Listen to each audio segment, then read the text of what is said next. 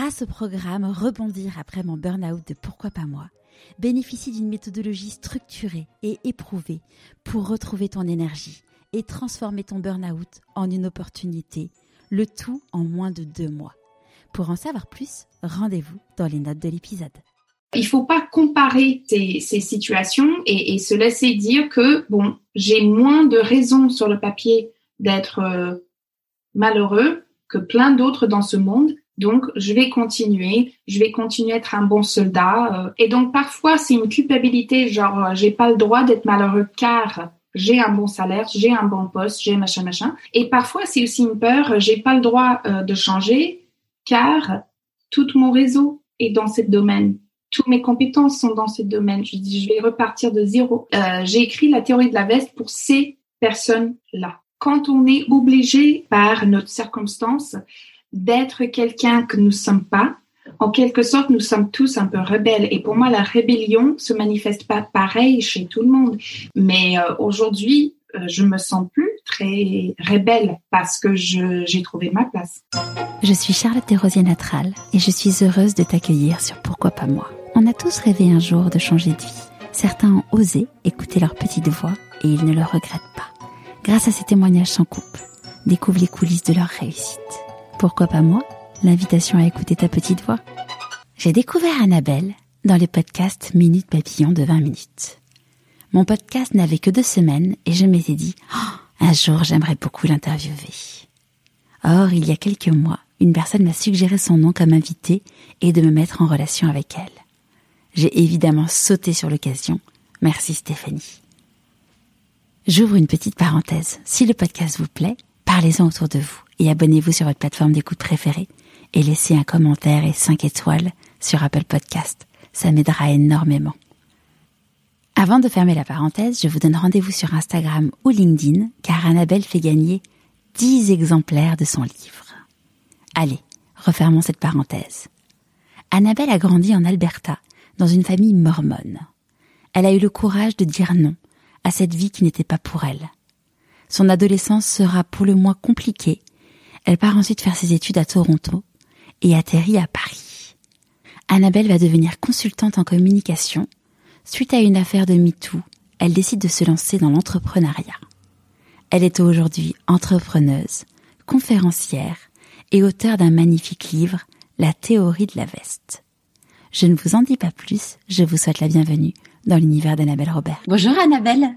Bonjour Charlotte. Est-ce que tu pourrais nous parler de l'objet que tu as choisi pour te présenter, s'il te plaît? J'ai choisi euh, des post-it parce que je trouve que, euh, un peu comme moi, euh, au premier regard, on dit bah tiens un objet simple, mais en fait qui sert à tellement de choses.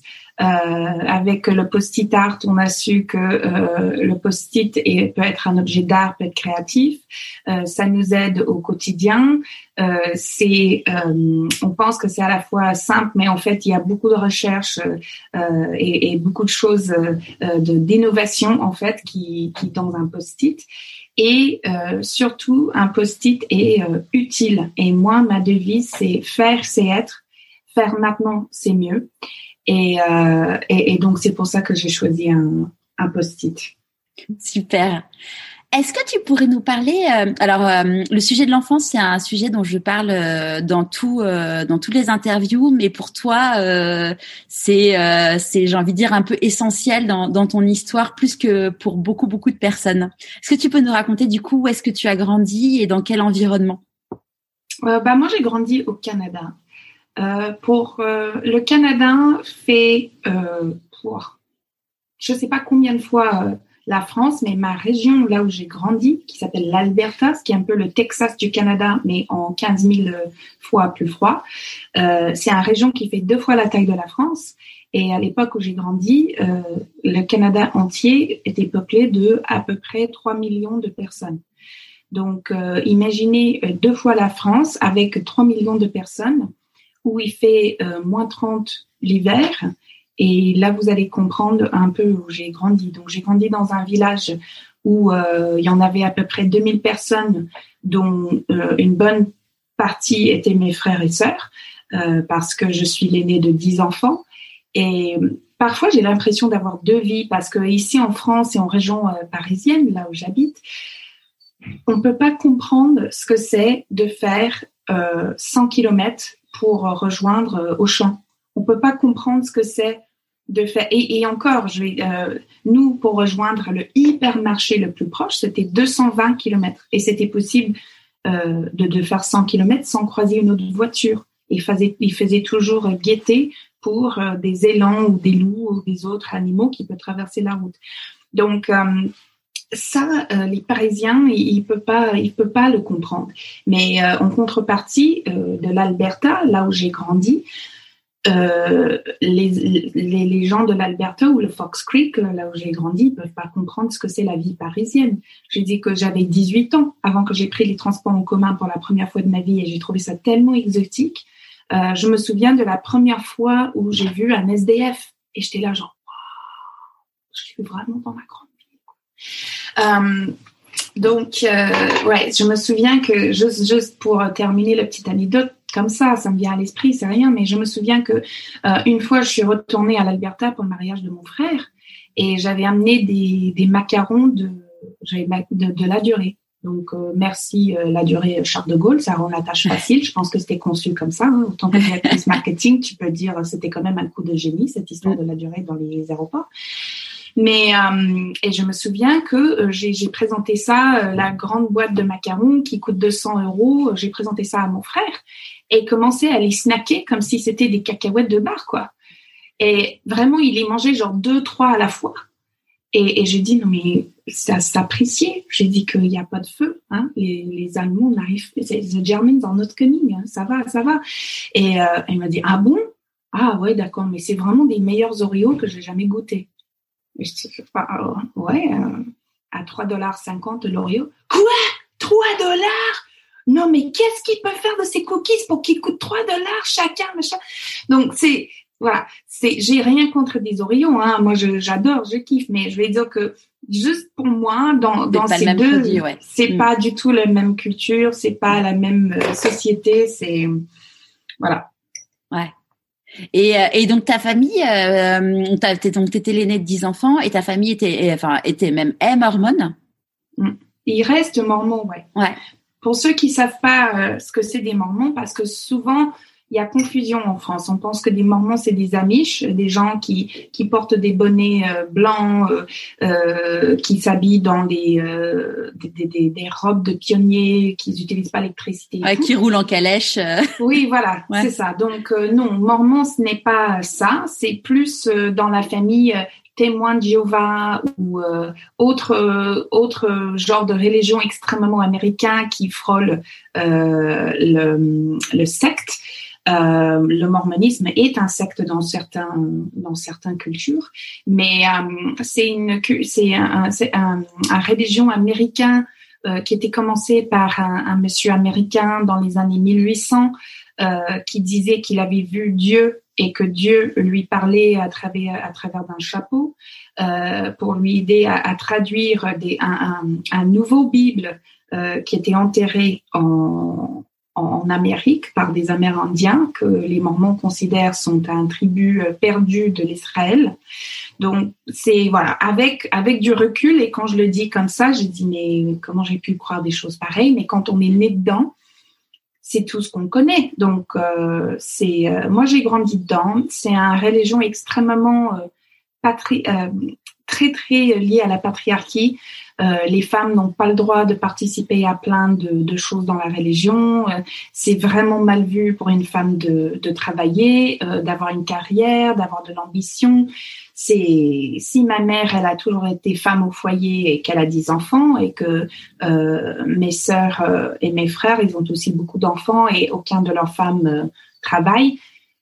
C'est c'est c'est au, au, cause de la religion, la religion. Et toi, euh, toi petite fille, euh, t'étais euh, t'étais un peu rebelle? J'ai toujours été un peu rebelle, mais je pense que en fait, tu vas me dire ce que tu en penses, toi qui es l'experte dans le sujet, mais en fait, quand on est obligé euh, par notre circonstance d'être quelqu'un que nous sommes pas, en quelque sorte, nous sommes tous un peu rebelles. Et pour moi, la rébellion se manifeste pas pareil chez tout le monde. Moi, ma rébellion, elle est très liée à la colère parce que c'est comme ça que je me défends. Quand je me sens trahie, je suis en colère. Quand je me sens frustrée, je suis en colère. Donc, euh, j'ai même dû travailler euh, ma colère parce qu'elle peut être même toxique pour moi et pour, euh, pour mon entourage. mais, mais pour moi, dès qu'on force quelqu'un d'être quelqu'un qui n'est pas en fait, on va avoir une rébellion. Et euh, cette rébellion, ça peut être de la passivité. C'est-à-dire que euh, voilà, on a tous cette image de euh, la fonctionnaire qui déteste son job, qu'elle se s'éteint le cerveau pour ses 35 heures et non pas 35 heures et 3 minutes, hein, 35 heures et encore, et que sa vie commence euh, quand le week-end commence et sa vie commence en vacances. Donc cette passivité, genre euh, whatever, je vais pas m'investir dans mon job, pour moi c'est une rébellion aussi. Hein. Ça se trouve juste que moi ma rébellion, elle est très euh, volcanique et très sanguine. mais aujourd'hui, je me sens plus très rebelle parce que j'ai trouvé ma place. Ouais. Mais je, je suis complètement, euh, je suis complètement d'accord avec toi. C'est sûr que quand on n'est pas, euh, quand on n'est pas aligné avec qui on est, euh, ça crée un déséquilibre. Et, euh, et, donc ce déséquilibre, ben, ça va être, euh, il va y avoir des effets euh, à la fois sur le corps, le corps qui va nous parler. donc à chacun, il va parler de façon différente. Et puis également, en effet, sur le comportement, parce que il y en a en effet, ça va être de la colère. Moi, je sais que je partage, je partage le, le, le la colère ou et tu vois quand quand tu, quand je t'écoutais, je me disais, je me suis quand même vachement apaisée et ça fait du bien. C'est sûr. Ouais. Et, donc du coup, petite fille, euh, as, assez rapidement, tu as dit que tu étais euh, athée à ta famille. Oui. Comment ça s'est euh, passé? Bon, ça s'est pas très bien passé. Hein. Laisse-moi te dire ça. Euh, donc en fait, c'est pour moi, j'ai toujours quêté après la, la vérité. C'est-à-dire que euh, je suis quelqu'un qui est motivé par l'efficacité, je suis quelqu'un qui est motivé par euh, la vérité, euh, je suis quelqu'un qui change d'avis tout le temps. Ce que beaucoup de gens m'ont dit était un, faux de caractère. C'est c'est pas bien de changer d'avis tout le temps. Et, j'ai jamais pu comprendre ça parce que j'ai dit bah en fait quand on a une nouvelle information qui nous montre de les conclusions qu'on tirait auparavant n'étaient pas forcément les bonnes, c'est normal de changer d'avis. Et je, toi et moi, euh, Charlotte, je pense qu'on a une chance énorme et c'est d'être né dans un tout petit minuscule euh, parenthèse de temps où on a pu connaître la vie sans Internet, mais vraiment sans Internet, et voir euh, l'effet que l'Internet a pu avoir sur ce monde. On est la seule génération qui va pouvoir faire ça. Et, et pour moi, nous sommes un, un, espace de, euh, de, de, de, trésor euh, sociologique qu'il faut euh, nous, nous, nous, il faut inquiéter après nous. non, c'est pas ça, enquêter. Voilà, mmh, euh, parce que euh, on est la seule génération d'avoir connu ça. Et ça a impacté euh, tout le monde, comme avoir plus d'informations impacte tout le monde. Et donc, je me souviens où la première fois où je suis allée sur Internet, les premières requêtes que j'ai fait sur Internet, c'était sur le Star Trek, parce que c'était mon série préférée, et ça reste mon série préférée. Euh, et le deuxième chose, c'est que je me suis dit, bah tiens, je vais poser mes questions de religion Internet, parce que c'était la première fois où j'ai eu affaire à quelqu'un qui allait me répondre, qui n'était pas de ma religion, qui n'était pas euh, l'évêque de la paroisse, euh, mes parents, etc et j'étais j'ai tombé de haut quoi. J'ai tombé de très très haut. Donc euh, toutes les choses sur euh, le fondateur du mormonisme qui est en fait un pédophile euh, qui avait euh, se marié avec des filles d'11 ans 12 ans 13 ans qui avait des des, des dizaines de de femmes mais des des trucs horribles quoi. Donc ces choses que la religion m'a cachées. Ouais. et là c'était le début. Et, et je dis non mais c'est pas possible. Tu avais quel âge à cette époque? Oh, peut-être 15 ans, 14 ans, ok, 13 ans, même avant. Mais même avant, euh, j'étais athée sans savoir ce que ça veut dire parce que je me souviens que j'ai posé la question, j'ai dit mais comment est-ce possible qu'il y a des enfants qui meurent de faim en Afrique? Et j'avais des réponses genre, mais c'est leur lot. Voilà, c'est le lot qui ont été tirés. C'est comme ça que Dieu euh, a décidé de, de, leur challenger. Je dis, mais challenger, on ne challenge pas un enfant de 3 ans avec est-ce que vous avez envie de manger ou pas? Je dis, mais c'est quoi cette histoire? Et donc, à 11 ans, euh, je, je, savais que soit Dieu n'est pas très sympa en fait. Ok, donc soit euh, voilà, je, je n'avais pas ce genre de langage, mais soit il est un peu sadomaso en fait, soit il est pas puissant, soit il est impuissant d'aider ces pauvres enfants qui, qui ne méritent rien et tout. Donc euh, déjà, j'ai dit, hmm, j'adhère pas trop à cette histoire. Et, euh, et ça, à chaque fois euh, qu'on allait à la messe, il y avait, euh, il, nous enseignait que euh, quand Jésus revient, euh, il va nettoyer la terre et donc tous les homosexuels vont être brûlés vifs et tout. Je dis c'est quoi cette histoire?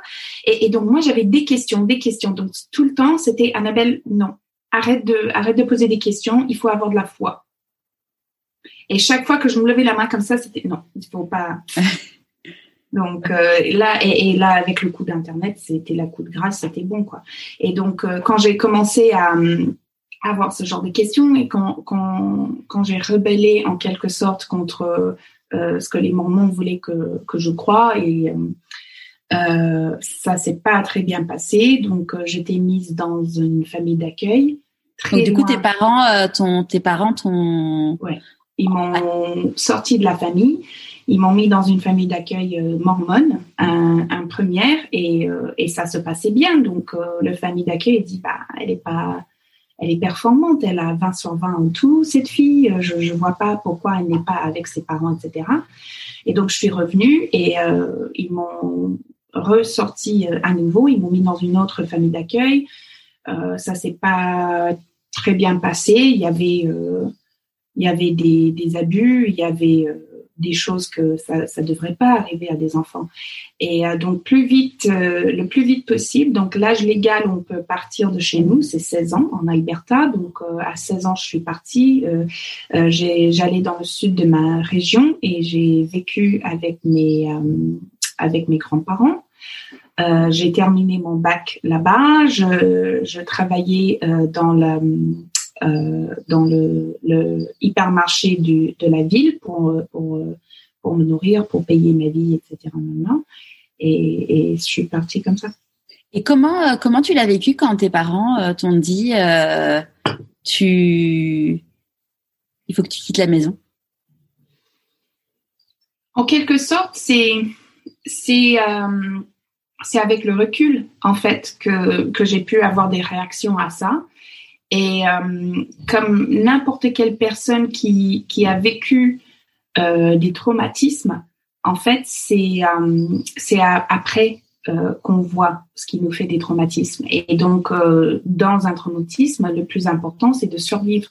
Et je trouve que le, le, corps et le cerveau est très fort pour faire un espace d'autopilote, genre, oups, OK, très bien. il y a une question de survie, donc là, on va se mettre en autopilote.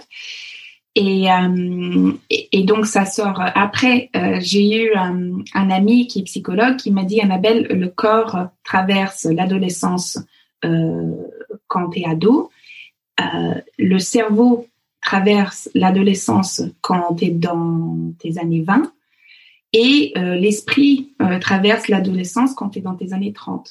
Et je ah trouve que euh, c'est assez euh, bien dit en fait parce que euh, c'est vrai que les années 20, c'est qui suis-je, comment fonctionne mon cerveau, etc. Et les années 30, c'est comment est-ce que euh, comment est-ce que je, je peux être en lien avec qui je suis et mon mon, mon, mon âme en quelque sorte. Sûr. je peux dire ça. Mm. Et, et donc j'ai j'ai foncé en fait. J'ai toujours su que euh, l'éducation et l'école allaient me, me sauver, euh, même si euh, quand je suis arrivée à mes études de, de communication, finalement, j'ai pas pu les valider parce que les études au Canada, ça coûte cher. C'est pas comme ici. Je vais dire que ici, euh, voilà, si vous avez tu vas la fac, ouais. Mm. vous pouvez vous en sortir. C'est après avoir acheté tes livres et tout, nanana. non, au Canada, c'est pas ça. C'est bah, Parfois, ça peut être 10 000 euros par trimestre. Donc, euh, si on est seul à les payer, je me souviens, hein, j'ai travaillé, euh, je faisais mes études. Le matin, je travaillais autant que waitress, comment dire ça euh, Serveuse? Serveuse, mm. dans un grand hôtel à faire le petit déjeuner. ensuite. Femme de chambre, du coup. je, non, pas dans les chambres, dans le restaurant. D'accord. Et après, j'allais faire mes cours, donc de 11h30 à à peu près 14h30. Ensuite, je revenais de 15h à 18h, j'ai travaillé à vendre des petites culottes dans un boutique de, linge, euh, lingerie.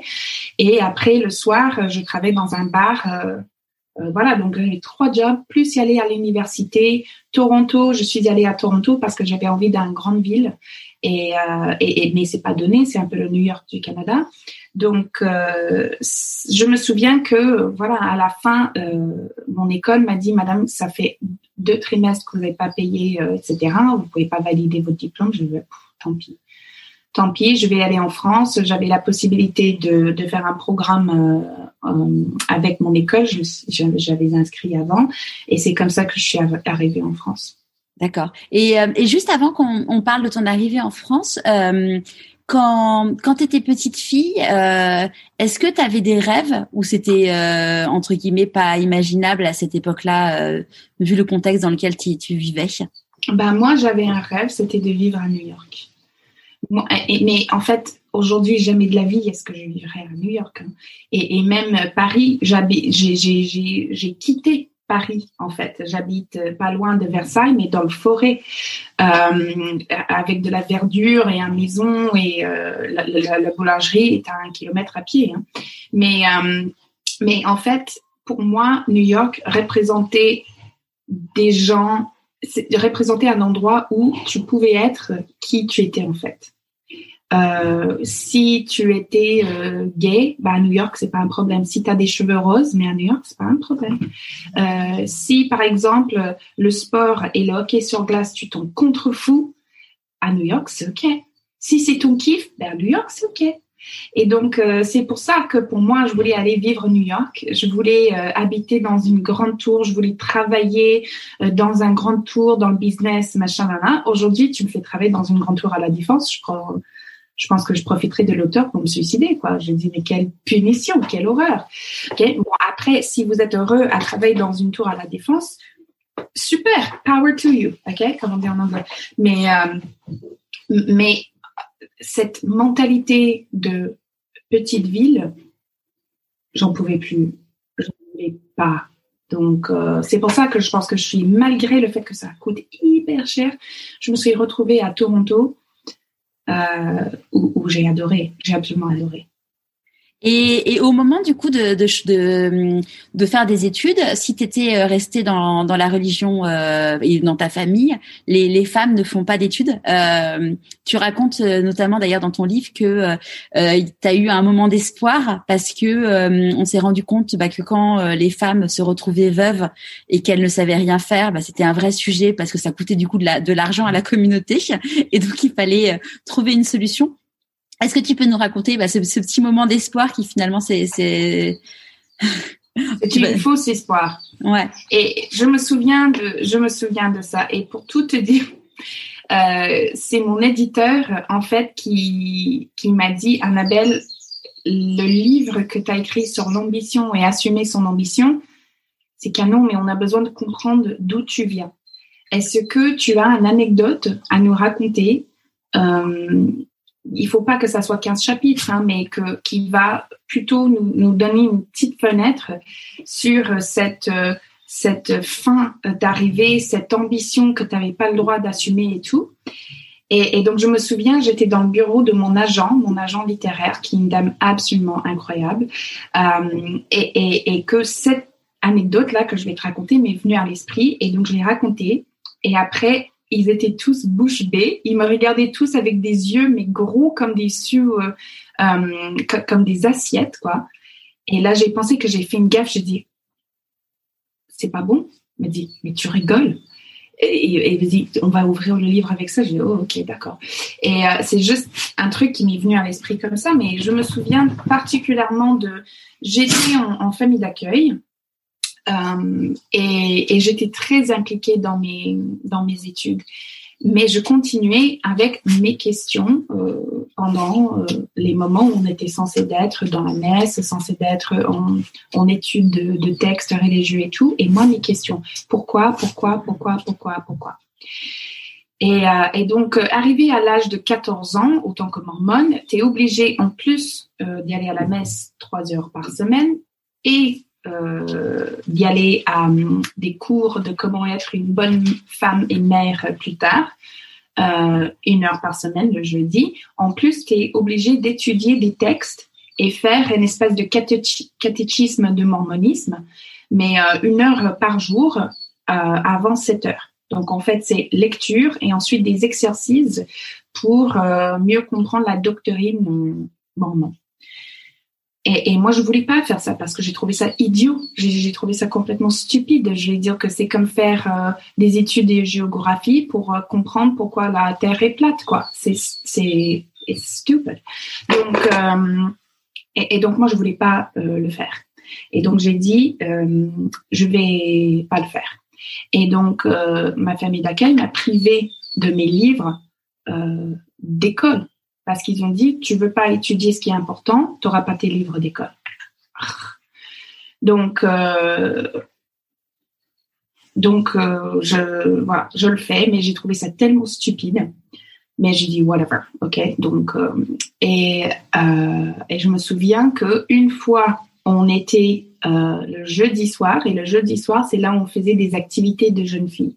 Et donc, il fallait y aller, on apprendre à tricoter, à faire des premiers secours, euh, à faire euh, des activités de babysitting, à faire toutes les choses que l'Église mormone estime que c'est important pour une femme de connaître ces choses-là. Et, et, et j'ai vu sur le planning qu'on allait faire formation carrière. Je dis, non, ça change du tricot, hein, c'est sympa. Hein. J'ai rien contre le tricot. Hein. Aujourd'hui, je tricote beaucoup, mais je vais dire que si on dit que, euh, voilà, le tricot et rien d'autre, c'est ça auquel tu as droit, bon, c'est un peu frustrant. Donc, euh, et donc, j'ai dit, trop cool. J'avais hâte, en fait, de faire le career training. Et donc, le career training, en fait, c'était un communiqué parce que euh, le Vatican mormon, en fait, c'est un État au milieu des États-Unis qui s'appelle le Salt Lake City.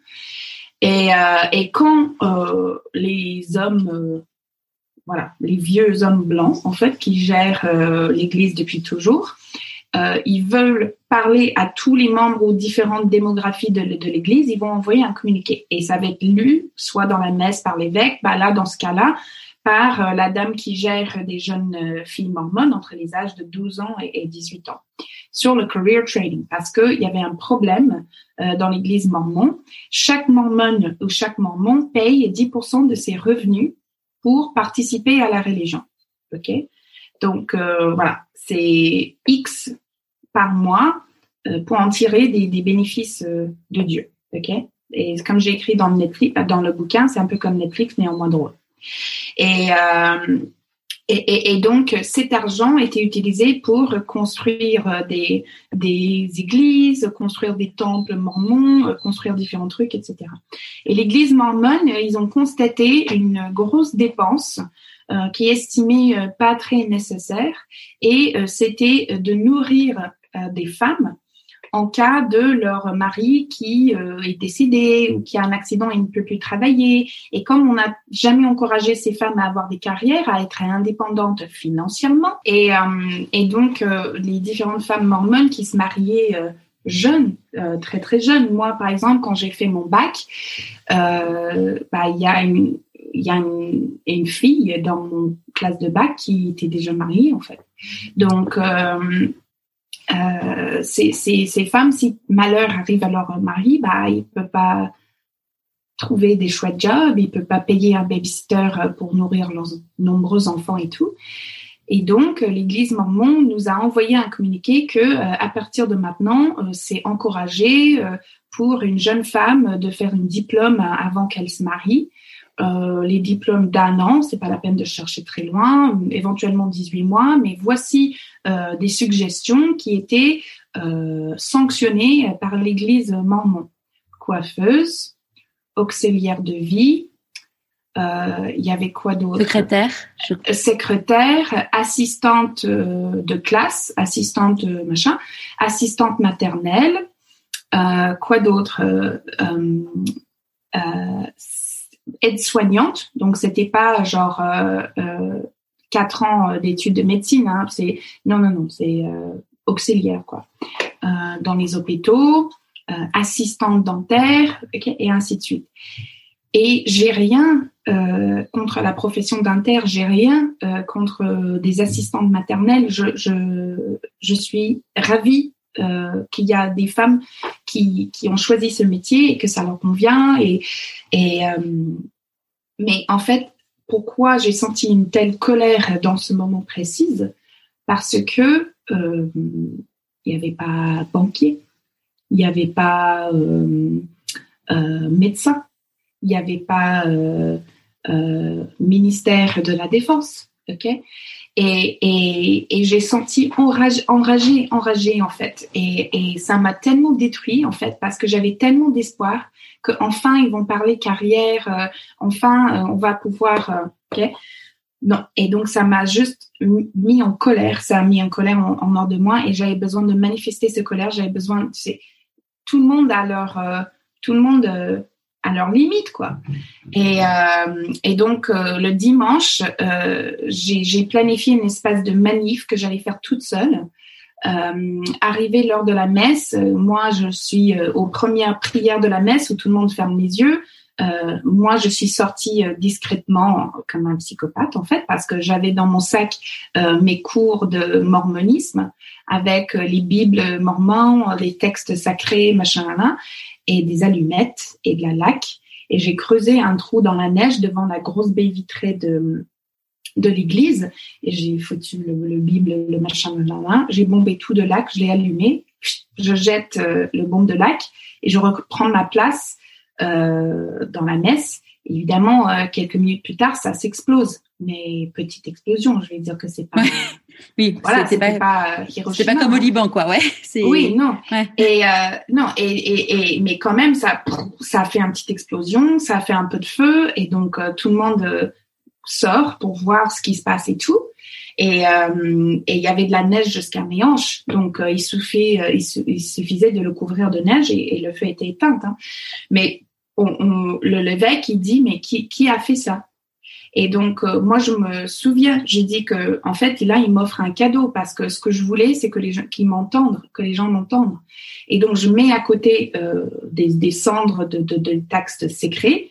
C'est euh, et, et, je me suis croisé euh, les bras comme ça. Je dis, bah, c'est moi. Voilà, c'est moi. Et, et j'étais punie euh, sévèrement et j'avais encore plus l'étiquette genre enfant perdu, euh, mais je m'en fichais en fait parce que là j'ai compris en fait que euh, tu vas pas m'avoir en fait, vous allez pas m'avoir. Et que on on peut pas choisir euh, parfois notre situation, mais on peut toujours choisir la réaction à notre situation. Et je dis pas que euh, si vous n'êtes pas content dans votre travail, il faut mettre le feu. Pas du tout. Hein. C'est pas du tout ça ce que je dis. Mais euh, ce que je dis, c'est que euh, j'avais besoin de leur montrer que c'est non, que là c'est non, que là ça dépasse mes limites et que c'est non et je n'accepte pas. Et si vous essayez de me forcer, ça sera contre ma volonté. Et, euh, et, et, là, j'ai en fait j'ai goûté au, au, pouvoir ce que c'est de, de dire non. Et, et donc euh, là, depuis, euh, je, suis, je l'utilise très libéralement euh, le mot non. Hein. sans mettre le feu euh, avec une bombe de lac. voilà, sans mettre ouais. le feu avec un bombe de lac. Mais en quelque sorte, maintenant avec le recul, je comprends que cette situation et ce qu'ils essayaient d'imposer sur moi était tellement contre mes valeurs, tellement contre qui je suis, que euh, ça m'a poussé à la violence, en fait. Et que euh, plus jamais ça m'est arrivé parce que euh, avec la liberté de choisir ce que je veux pour ma propre vie, j'ai plus besoin de mettre le feu où que ce soit. Ouais, et, euh, et quand à cette époque-là, quand, avant que tu ailles euh, dans, dans, dans, ce, dans cette formation pour la carrière, sans, sans savoir ce que tu, enfin, avant que tu aies la, désillusion, euh, ton rêve, ça aurait été qu'on t'apprenne quoi comme type de métier?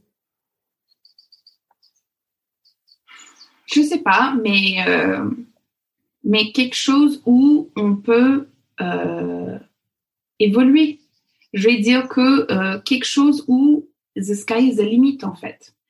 Et euh, j'ai toujours, j'ai toujours aimé des mots.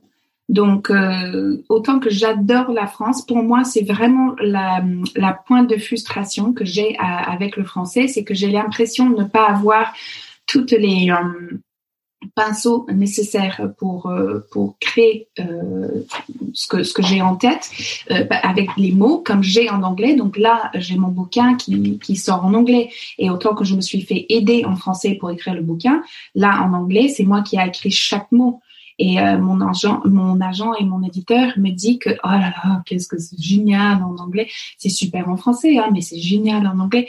Euh, donc j'ai toujours su que ça va avoir quelque chose avec les mots. J'ai fait des études de communication, j'ai fait des études de journalisme.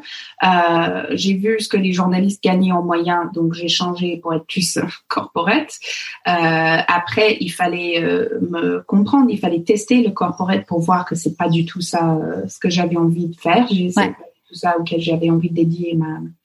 Comment tu, comment tu t'en es rendu compte que c'était pas pour toi du coup euh, ça? Ben, en fait, euh, j'ai eu la chance quand je suis venue en France euh, d'avoir un super job, mais un cadeau du ciel, mais vraiment un cadeau du ciel. J'étais prof d'anglais pour des dirigeants très haut placés. Donc, en quelque sorte, une petite gamine de 24 ans toute la journée aller donner des cours à des comités de direction euh, des plus grandes sociétés françaises. Euh, et, en fait, ça, m'arrivait d'avoir 5 PDG dans une journée et avoir 5 PDG CAC 40 dans une journée auquel j'allais faire des cours d'anglais. Mais c'est dingue, quoi. Mm. Et au début, ça m'a créé un espace de faux euh, vision de Paris parce que euh, au début, moi, je donnais des cours dans des bureaux qui faisaient 45 mètres carrés. Euh, avec des vues sur l'étoile, sur la Tour Eiffel, sur le parc Monceau et tout. Et, et je dis mais pourquoi les Parisiens se plaignent? Il n'y a pas de mètres carrés. à Paris, je dis tout le monde a des chouettes bureaux, machin, n'importe quoi. Donc, mais mais en fait, voir peut, peut d'avoir un espace de, backstage pass, de pass VIP en quelque sorte, euh, des coulisses de la CAC 40, m'a permis de voir que euh, le business, c'est génial. Les politiques dans la business, c'est pas très génial. Et on peut pas avoir un grand business sans qu'il y a des histoires de politique, de ci, de ça, là, Et donc, ça m'a vite écuré. Euh, J'ai trouvé ça chouette de pouvoir euh, observer, euh, comprendre, euh, etc. mais y participer, non merci. Ouais, c'était pas c'était pas ton truc. Et du coup, au moment où tu t'en es rendu compte, c'est le moment où tu as créé ton entreprise? Non. Donc j'avais un job ensuite, dans un cabinet euh, qui formait des hommes et des femmes euh, dans le business et la politique, dans les techniques de communication. J'écrivais des discours en anglais, j'aidais ces hommes et ces femmes à travailler leur communication. Et, et, je suis partie pour tout te dire pour une histoire de MeToo. Donc, il y avait, il y avait un, décalage de valeur euh, avant, mais mais il y avait un il y avait un, monsieur dans l'entreprise que c'est comme si euh, Gérard Depardieu et DSK ont eu un enfant quoi. Et euh, et, qui qui pour lui voilà c'est tu me plais donc tu es pour moi et je te paye donc c'est ainsi et, et j'ai vécu six mois d'enfer comme ça en fait. Ouais. Mm. et donc tu as réussi et comment ça s'est passé du coup le départ? J'ai annoncé que je partais. Et, euh, et il voulait pas me laisser partir. Et donc, euh, j'ai dû prendre une avocate, etc. Mais je voulais pas, je voulais pas de son argent. Hein. Je voulais juste partir. Je voulais juste partir et pouvoir avoir un, ou deux mois de chômage, histoire de me retomber sur les pieds et tout. Euh, et il voulait pas. Il voulait que ma vie soit un enfer. Et, euh, et il a engagé euh, un, détective privé pour me suivre. Chaque fois que je quittais chez moi, euh, il y avait quelqu'un qui m'observait, machin. C'était vraiment un enfer. Euh, c'était euh, récemment la, journée de la femme. Ah, c'était hier, hein ouais. ouais et droit de la journée des droits de la femme, ouais. C'est ça. Et j'ai vu des posts en disant je, pourquoi, je sais pourquoi il faut attaquer les hommes, la femme arrive à l'égalité, c'est pas la peine de. Mais voilà, ce genre de discours. Et j'avais juste envie de dire, vous ne savez pas de quoi vous parlez en fait. Vous ne savez pas de quoi vous parlez. Vous n'avez pas vécu des choses que certaines femmes ont vécues. Vous n'avez pas, vous avez aucune idée euh, ce que c'est de euh, de vivre dans une situation où euh, tu vas jamais éteindre l'égalité euh, dans ta vie. Donc, euh, selon une étude qui a été faite par Melinda Gates, on voit que l'égalité homme-femme, si on continue sur notre trajet actuel, sur notre élan actuel, bah, ça sera pas avant 2050. Donc, euh, c'est ça m'énerve en fait des gens qui qui disent que ouais, mais pourquoi on a besoin de la journée de la femme et tout. C'est tous les jours doit être la journée de la femme tant qu'on n'est pas dans un environnement où une femme n'a pas à craindre euh, qu'elle va être agressée dans son lieu de travail. Une femme n'a pas à craindre que euh, si elle rentre seule la nuit, elle ne risque pas de violence. Donc, euh, c'est moi, je lui ai demandé de partir. Il voulait pas me laisser partir. J'ai dû battre un petit peu pour partir. Mais en fait, quand il a compris que euh, il m'avait envoyé des SMS de cul et que j'avais ça dans mon dossier et tout ce que je voulais, en fait, c'est de partir euh, sans toucher à une centime de son fric. Voilà, il arrive un moment où il faut pas être trop con. Donc, euh, je suis partie. La seule chose que je voulais négocier, c'est que j'ai le droit euh, d'attaquer ses clients. Parce que j'ai dit, là, ça va être ma revanche là, ça va être ma vengeance. Euh, et euh, ces clients, euh, je suis courue après et je les ai signés un par un. Et voilà. Donc là, tu t'es lancée donc toute seule à ton compte? Je suis lancée toute seule à mon compte. Au début, je me suis dit bon, je vais être une freelance, je vais exercer mon métier autant que freelance. Mais très rapidement, après une phase de doute que je raconte dans le, dans le livre, parce que le problème avec l'entrepreneuriat, c'est qu'il faut entreprendre en fait. Et tant qu'on n'a pas de clients, on n'a pas de business, on a un loisir, on a un passe-temps. Hein on revient à cette histoire de tricot parce que euh, autant tricoter si vous n'allez pas chercher des clients et, générer du business. Donc, ça a demandé un certain euh, effort de ma part, et c'est comme ça qu'il est né le bouquin La théorie de la veste, c'est que euh, j'avais peur d'être rejetée. Et cette histoire euh, d'abus et cette histoire de MeToo, ça a duré six mois quand même, et ça m'a fragilisée en fait. Ça m'a fragilisée. C'est euh, souvent des, des, gens qui survivent euh, des, des, des, attaques, des attaques, que ça soit physique ou sexuelle, etc. Ils disent en fait que euh, on perd nos repères. On perd nos repères. Et après, euh, moi, j'ai toujours été quelqu'un de forte, j'ai toujours été quelqu'un de euh, entière, j'ai toujours été quelqu'un de euh, je vais faire une action, un truc m'est arrivé, c'est pas grave, je vais acter, je vais faire, c'est être, faire maintenant c'est mieux. Et j'avais perdu tous ces repères-là, donc euh, il fallait signer des clients avant de des factures, et j'avais peur. Et j'ai passé des journées à ne rien faire en fait, à ne pas signer des clients. Euh. et là, je dis c'est stupide, là c'est stupide. Et euh, le traitement pour un phobie, en fait, si vous demandez à n'importe quel psychiatre, euh, va te dire que c'est de s'exposer à ce qui te fait peur. Et, et moi, j'avais peur d'être rejetée, j'avais peur du veste, j'avais peur d'être encore plus fragilisée. Et j'ai dit, il faut que je m'expose à cette, euh, à ce truc, en fait. Donc, c'est là où j'ai dit que je peux pas quitter ma petite buanderie que j'avais convertie en, en, home office, euh, tant que j'ai pas pris trois vestes. Trois portes, trois râteaux, euh, trois rejetés, trois non merci, trois euh, pourquoi vous m'appelez, trois, voilà. OK? Et donc, j'ai commencé à appeler des gens dans mon réseau en disant, je suis mise à mon compte, est-ce que ça vous dit que je vous aide avec vos présentations, avec vos discours, avec vos apparences médias, etc. Ah ouais, super. Non, mais c'est vrai que j'ai gardé un très bon souvenir de notre travail, mais ça sera avec plaisir. Euh, et, euh, et donc, j'ai commencé à avoir non seulement des rendez-vous commerciaux, mais des gens qui ont signé direct en disant Ah oui, total, total. Et en plus, c'est moins cher qu'une agence. Un free, c'est moins cher qu'une agence. Donc, euh, là, ça a très bien marché. Euh, mais arrivé 18 heures, j'avais pas pris de veste, j'avais pas pris de râteau, bon, je vais aller un petit peu plus euh, franco euh, franco-franche quoi. Et donc j'ai appelé des prospects. Donc j'ai dit mais c'est qui le prospect qui me fait le plus rêver, etc. Ok, merci le marketing français, euh, Chanel. Trop, j'aurais trop envie de Chanel.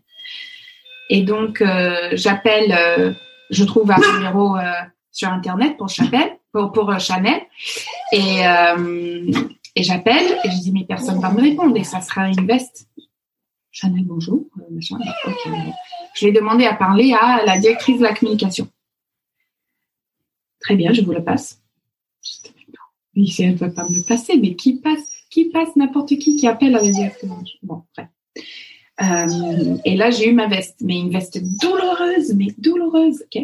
Donc là, ce que je dis dans le bouquin, c'est que j'ai changé le titre de cette dame pour qu'elle puisse pas être euh, identifiable. Donc euh, Chanel a plusieurs euh, plusieurs marques, hein, Chanel ouais. côté machin.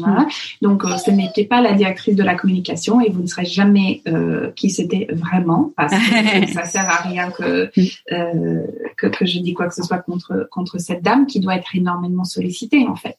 Mais après cette veste qui m'a fait tellement plus mal que j'avais pensé. donc, cet sentiment dont je craignais tellement, c'était dix fois pire, en fait. Mais euh, trois minutes, trois minutes après, ça me faisait plus mal. Quand je relativisais, je disais, cette dame, elle me connaît ni d'ave ni des dents. Elle se fait prospecter dans tous les sens toute la journée. Moi, je suis juste une petite moustique euh, pour, pour elle une fois qui a volé à côté de son oreille il y a trois ans. Elles sont, ça, voilà. Donc, j'ai pas touché à ma réputation, j'ai pas endommagé ma réputation. Je dis ça m'a coûté rien. Et euh, là, j'ai un client et deux rendez-vous commerciaux dans le pipe. Là où avant, j'avais rien, okay? juste mes propres insécurités. Et donc, c'est là où il est né la théorie de la veste et j'avais envie de comprendre ce peur de rejet qui bloque tellement, soyons honnêtes, de femmes aussi mm. beaucoup d'hommes. Hein. Mais je vais dire que euh, la syndrome de l'imposteur, le peur de demander, le peur de s'afficher, c'est souvent des choses avec le, voilà, c'est souvent des choses avec lesquelles nous les femmes vont, vont lutter. Et, et, je voulais comprendre qu'est-ce qui se passe dans le cerveau quand on a peur de prendre une veste, euh, pourquoi euh, cette peur irrationnelle du, rejet euh, quand on n'a pas peur de faire autre chose qui sont beaucoup plus dangereux, etc. Et donc, au fur et à mesure, ces recherches m'amenaient à, comme ma devise, c'est faire, c'est être et faire maintenant, c'est mieux, euh, m'amener à construire un plan, un espace de régime, mais au lieu de, de, de, faire ça pour perdre du poids, vous le faites pour gagner en confiance, que des étapes que nous puissions faire. Et c'est là où il est né la théorie de la veste. Et j'ai donné une conférence sur la théorie de la veste.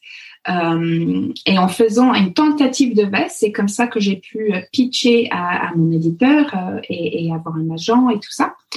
Euh, et en fait, la théorie de la veste, c'est trois choses. C'est un, se fixer un quota de veste à prendre tous les jours. D'accord? Parce que si on a un objectif, je veux dire que euh, on sait très bien que pour faire un business, il faut faire de la vente.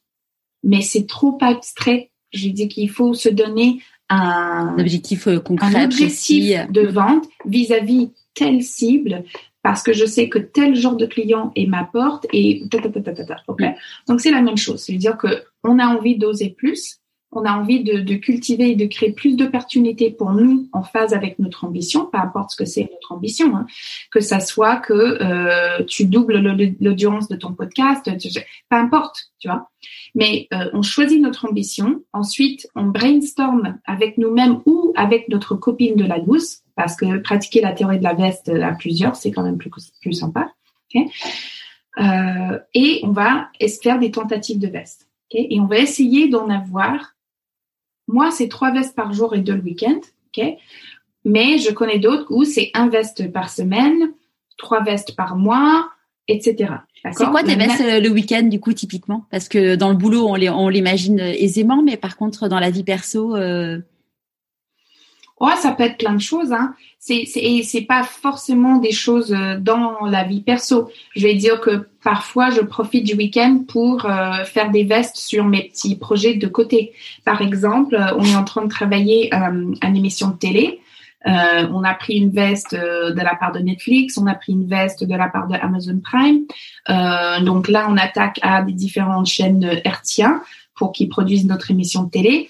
Donc, euh, écrire l'email qui sont des tentatives de veste. Pour ça, je vais faire ça le week-end parce que la semaine, euh, je travaille pour nourrir les salariés. Je travaille pour euh, générer de la valeur pour euh, Present Perfect.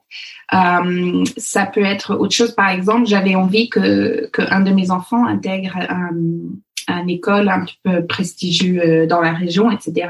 Donc, euh, c'est pas cher, mais c'est difficile d'en avoir une place. Et donc, euh, de d'essayer de, cultiver les relations qui va éventuellement ouvrir cette porte pour mon enfant, ça, ça peut être une tentative de veste euh, le week-end, etc. Donc, euh, en faisant un, quota de veste, on découvre qu'il y a tellement d'opportunités auxquelles on se déniait avant parce qu'on avait peur d'être rejeté. On se rend compte aussi que la honte ne tue pas, que le rejet ne tue pas. On se rend compte aussi que euh, plein de choses dont on était sûr que ça se demande pas, en fait, ils se demandent si on creuse un peu et si on soigne notre communication. Donc c'est pour ça que euh, loser pour loser, c'est la lose. Hein. Il faut encadrer cette histoire, c'est ça ce qui le rend une méthode. Et euh, les critères d'une bonne tentative de veste sont les suivants. Ils sont trop, ils sont triples. Un, il faut que vous soyez quasi sûr que c'est une veste. Parce que euh, maintenant on se fait connaissance, Charlotte, tu vois. Euh, si demain euh, je te dis, euh, tu vois, euh, est-ce que tu serais d'accord de me passer un enregistrement du podcast pour que je peux mettre ça dans mon dossier de presse, machin? Bah, c'est pas une tentative de veste parce que tu vas probablement me dire oui. D'accord? Eh bien non, en fait justement non. non, je blague. ok. Mais euh, si, par exemple, toi, Charlotte, t'envoies euh, cet épisode qu'on vient d'enregistrer à euh, quelqu'un que tu connais chez Elle Magazine mm.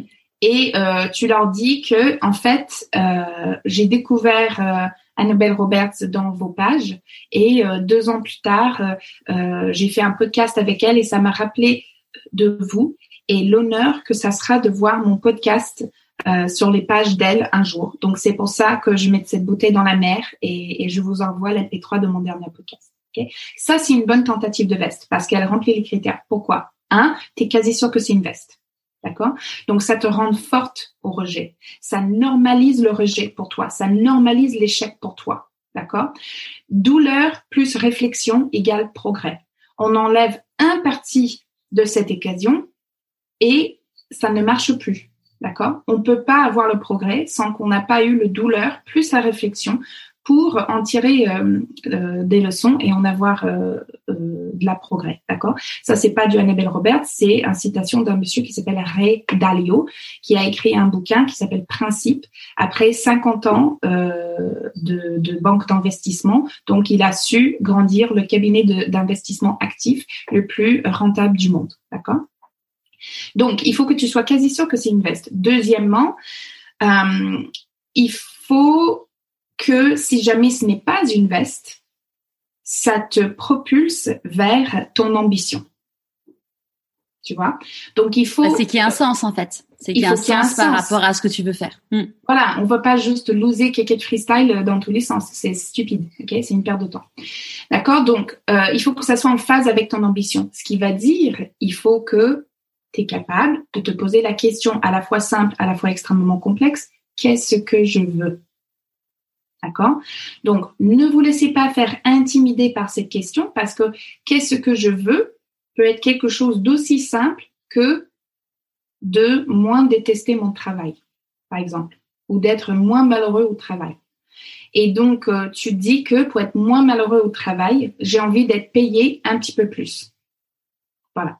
Et donc après mes recherches, je comprends que euh, être payé plus, il y a plein de choses que je peux faire, plein de stratégies que je peux mettre en place pour être payé plus. Je peux trouver un sponsor professionnel, je peux trouver un mentor, euh, je peux trouver un coach en négociation, je peux euh, euh, je sais pas euh, faire un benchmark euh, faire des un salaires. benchmark, voilà faire des simulations demander une aide extérieure etc etc ok.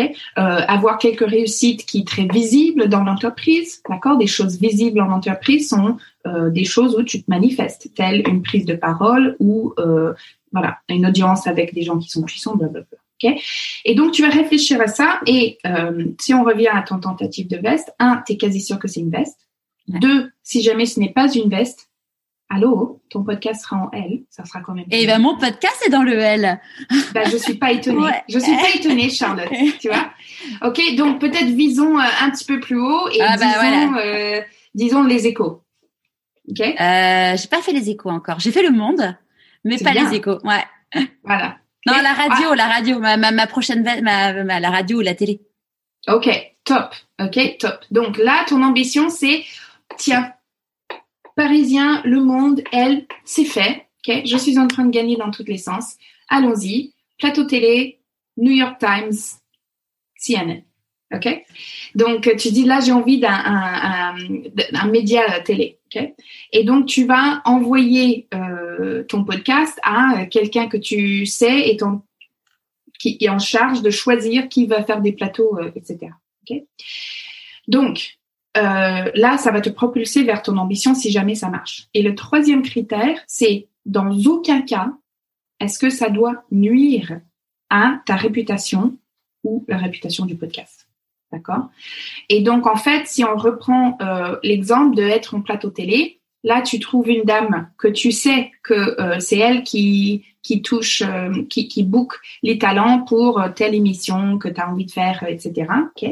Et donc, tu l'envoies un message sur LinkedIn en sincérité et en gentillesse, comme t'es, en fait. Euh, et il faut que euh, tu sois honnête et que tu assumes ton ambition et que tu dis bonjour euh, un tel. Je sais que vous devez être sollicité dans tous les sens et pour vous dire la vérité, euh, je suis même un peu gênée de vous envoyer euh, ce podcast, mais euh, je trouve qu'il y a un sens pour euh, blablabla. Euh, ça sera tellement un honneur et euh, un rêve pour moi de me retrouver en plateau avec blablabla et discuter parce que je trouve qu'on on partage beaucoup de valeurs et que ça sera une discussion riche euh, à la fois pour nous mais aussi pour les, euh, les, les écouteurs ou les- l'audience. Les. Et c'est pour ça que j'ose vous envoyer euh, ce podcast euh, bien à vous, ambitieusement, Charlotte. Tu vois Donc euh, ça, c'est une bonne tentative de veste parce que un, on est quasi sûr que c'est une veste. Deux, si jamais c'est pas une veste, bingo C'est super chien. cool. quoi. Ah ouais, ok. Trois, ce tentative de veste ne nuit pas à ta réputation, au contraire, tu vois. Le pire, ce qui va arriver, c'est que elle va pas le voir. Et donc tu es là où tu étais avant. D'accord? Le moyen, genre la situation rouge, genre oh, c'est horrible, elle va pas le voir. La situation jaune, c'est elle le voit, elle dit bon, c'est mignon, mais c'est pas pour moi. OK? D'accord? Mais jamais elle va penser oh mais elle est lourde. Oh mais je vais pas écouter son podcast. C'est clair qu'elle a pas de goût machin. Non ça c'est des films qu'on fait tout seul. Ok? Le petite voix elle peut dire des choses bien comme elle peut dire des choses pas bien n'est-ce pas? Et, euh, et le scénario verte c'est oh quelle audace cette femme. Quelle audace. Et, et en plus elle a tout construit de tout. C'est personne lui a donné euh, quoi que ce soit elle a construit son podcast de, de, de zéro avec des centaines de reviews sur la iTunes. Bravo, meuf. Ouais, why not? Super. Tu vois? Donc, euh, qu'est-ce qui, ce qui, ce qui, ce qui veut dire étudier le peur de rejet, veut dire aussi étudier la confiance en soi. Euh, ce qui est toute la, la dernière partie du livre, parce que euh, la théorie de la veste, en fait, était inventée pour donner confiance à ceux qui ont des situations comme moi et non pas nés dans une famille de 10 enfants mormons, non. Nés dans une situation où leur ambition n'était pas congruent à leur situation. Euh, quand, si vous avez déjà entendu quelque chose genre vous ne pouvez pas être heureux avec ce que vous, vous avez, vous avez, Vous avez un CDI, il y a plein de gens au chômage, vous ne pouvez pas vous contenter de ça déjà, euh, En anglais, on a une expression que c'est bloom where you're planted. C'est-à-dire que il faut que tu croîtres là où tu es né. Et je déteste ce discours parce que euh, il faut que tu croîtres là où tu as envie de croître. Le talent est partout, l'opportunité n'est pas.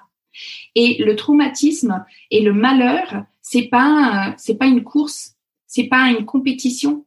C'est pas parce que toi tu es malheureux euh, dans un CDI où tu gagnes 5000 euros par mois euh, que euh, t'as pas le droit d'être malheureux parce qu'il y a des gens qui sont au chômage qui gagnent 5 500 euros par mois de revenus minimum. Mm. Tu vois, c'est un Ah bon. ne efface pas l'autre. Mm. Le, On est complètement d'accord. tu vois? Ouais. Et donc, c'est pas, il faut pas comparer euh, ces, ces situations et, et, se laisser dire que, bon, j'ai moins de raisons sur le papier d'être euh, malheureux que plein d'autres dans ce monde. Donc, je vais continuer, je vais continuer à être un bon soldat, euh, etc. Il faut pas, j'ajouterais qu'il faut pas avoir de culpabilité parce que souvent, euh, ce qui ce qui se passe quand on n'est pas bien et quand on soit sur le papier, on a tout par rapport au, regard des autres. Euh, il y a beaucoup de culpabilité. C'est euh, c'est se dire mais j'ai pas, enfin comme tu dis, j'ai pas le droit. Tu vois, j'en parlais avec Alia Cardin que j'ai interviewée, qui était une avocate d'affaires hyper brillante et en fait elle était pas bien en fait et et aujourd'hui si tu veux elle est romancière, elle est romancière à succès et, et ouais, ça a été difficile pour elle de quitter cette vie parce qu'elle s'est dit mais euh, est-ce que j'ai le droit de quitter ce job de fou euh, que dont beaucoup de personnes rêveraient? Mais euh, oui, si t'es pas heureux, si t'es pas à ta place, si t'es pas là où, enfin, tu utilises pas tes talents, ta zone de génie, ouais, on, on, est bien, on est bien là où on est, on, quand on est aligné, quoi. C'est ça. Et donc parfois c'est une culpabilité, genre j'ai pas le droit d'être malheureux car j'ai un bon salaire, j'ai un bon poste, j'ai machin, machin. Et parfois, c'est aussi une peur, j'ai pas le droit euh, de changer car tout mon réseau est dans ce domaine. Toutes mes compétences sont dans ce domaine. Je dis, je vais repartir de zéro. Et euh, j'ai écrit la théorie de la veste pour ces personnes-là. ok? Que vous soyez dans cette situation parce que euh, vous êtes ambitieux et vous avez euh, du talent et ça se trouve que vous êtes né dans une famille pauvre, euh, dans un quartier craignos dont euh, on, voilà, avec un nom euh, que les Français vont pas regarder deux fois ton CV parce que tu t'appelles un tel, bah, la théorie de la veste. Je veux dire que pour assumer votre ambition et cultiver de l'opportunité là où il n'y aura pas, allons-y, allez-y, ok? Ou euh, la personne qui est en réconversion, qui doit redémarrer un network de rien, redémarrer une communauté de rien, etc. Eh ben super, la théorie de la veste. Donc euh, la première chose, c'est de se donner un quota de veste tous les jours, ok? Un peu comme on compte nos calories si on veut perdre euh, du poids, ok? On s'impose des minutes de affronter à son peur de rejet en fixant un quota de veste qui, figurez-vous, souvent, ça se paye. Donc au début, euh, les premiers, le premier mois à pratiquer la théorie de la veste, on voit que les gens, 50% de ce qu'ils étaient sûrs sera une veste est en fait une opportunité. Mm. Mm-hmm.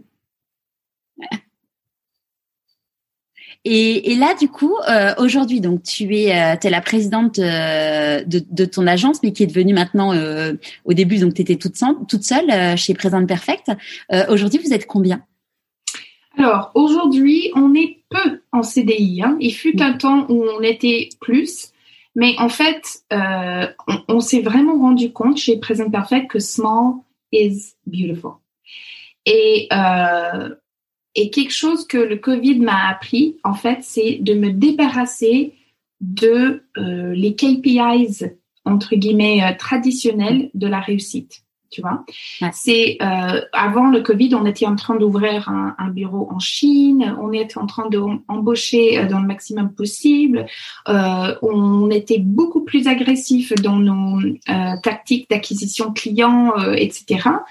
Et euh, avec le Covid, où on a perdu 60% de notre chiffre d'affaires dans l'espace de trois semaines, ça nous a calmé, ça nous a fait poser des questions sur qu'est-ce qui compte vraiment qu'est-ce qui compte vraiment. Et, euh, et, finalement, euh, quand on a regardé nos clients, il y en avait un tiers qui nous intéressait pas parce que euh, c'était pas une chouette collaboration, parce que c'était du CA pour du CA, euh, c'était pas, on prenait pas notre pied. Euh, quand on regardait euh, dans des gens qu'on avait embauchés certains étaient des membres euh, de, de la tribu Present Perfect qu'on ne peut pas imaginer vivre sans eux aujourd'hui, mais d'autres, euh, ils s'occupaient une place. quoi. C'est méchant de dire ça comme ça, mais euh, ils n'étaient pas à leur place chez eux. Et, donc, on, s'est séparé de ces gens-là. Et là, en fait, on a, comme beaucoup de sociétés, tout digitalisé. Donc pendant le confinement, euh, j'ai transformé mon sous-sol en studio de télé et on, a transformé euh, nos produits, tous nos savoir-faire Nous, on est spécialisé dans tout ce qui est communication orale.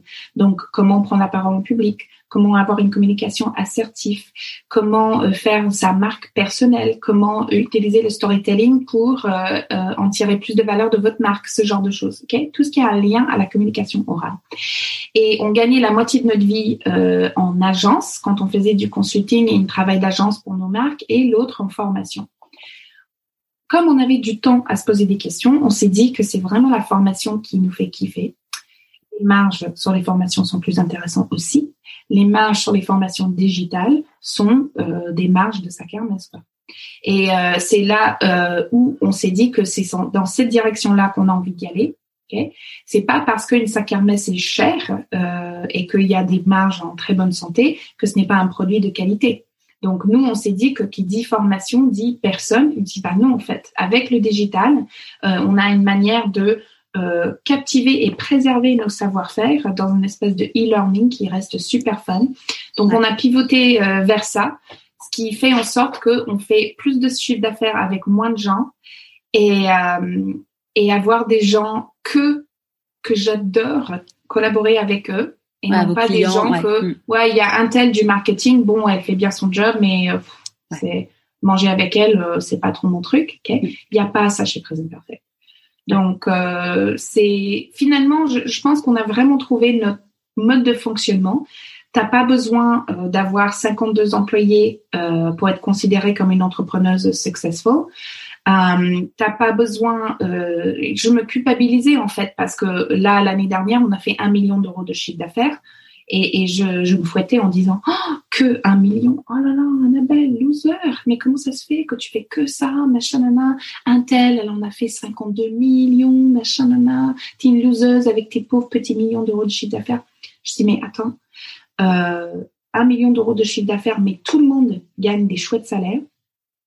Euh, t'as une mode de vie que euh, il y a peu en fait comme toi euh, qui sont des immigrantes, qui ont fait des études pareilles, qui ont des modes de vie comme toi.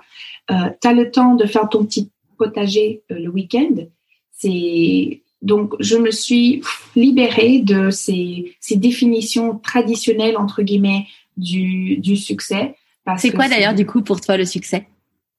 Pour moi, le succès, c'est comme je t'ai dit au début de, de, cet enregistrement, je ne sais pas si, si elle s'est enregistrée ou pas, mais c'est heureux, c'est le nouveau riche heureux, c'est le nouveau riche.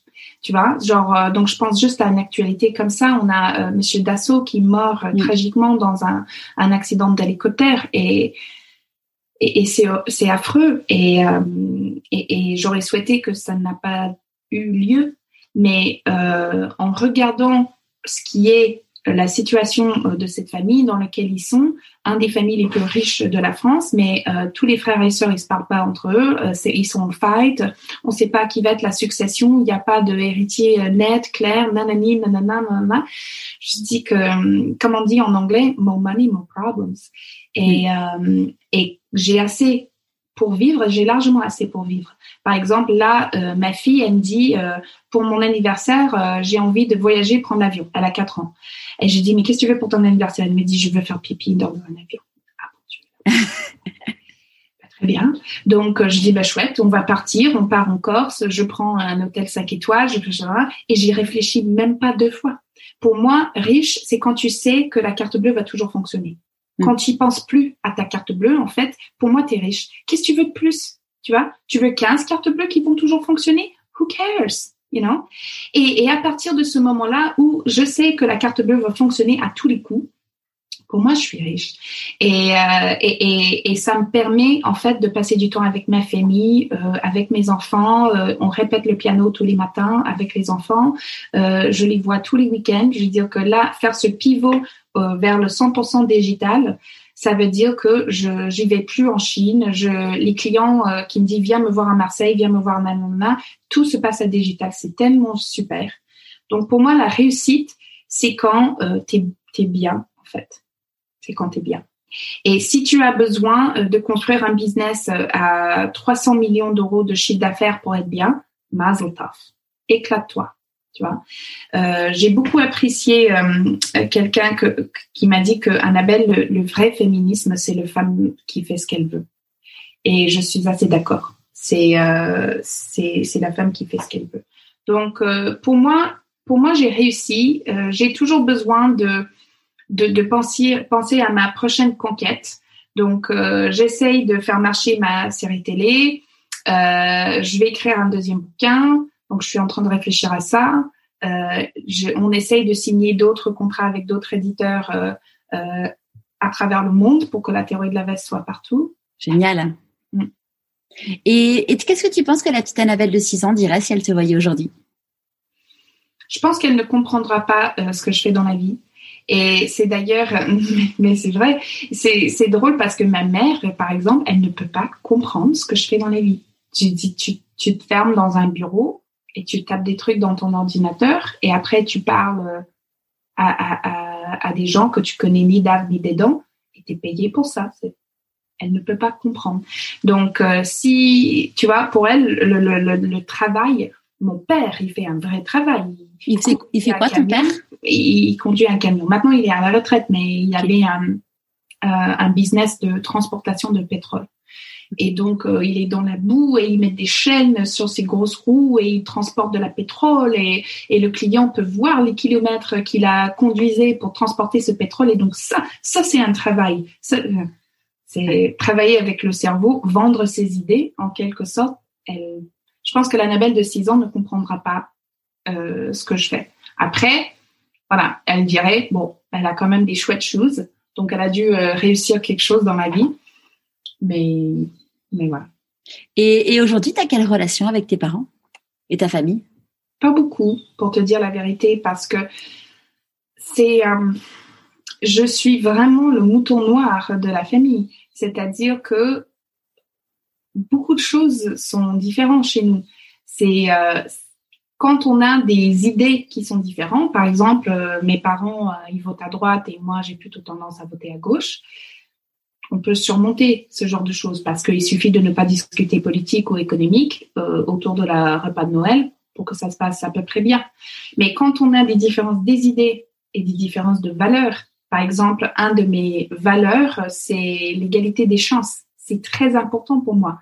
C'est euh, ce discours de euh, ouais t'es né pauvre mais euh, t'as que à t'éduquer euh, et t'appliquer et tu peux arriver si tu veux. Je veux dire que voilà c'est pas parce que t'es né en banlieue que tu peux pas arriver en comex etc ça ça m'énerve en fait. C'est c'est juste pas du tout aussi simple que ça et donc cette, cette importance d'égalité des chances pour moi c'est important pour moi on a des points de vue extrêmement différents sur ces points-là.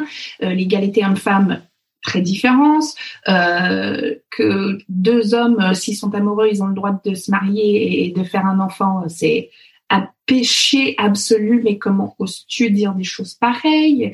Et, donc, on n'a pas des super, super relations.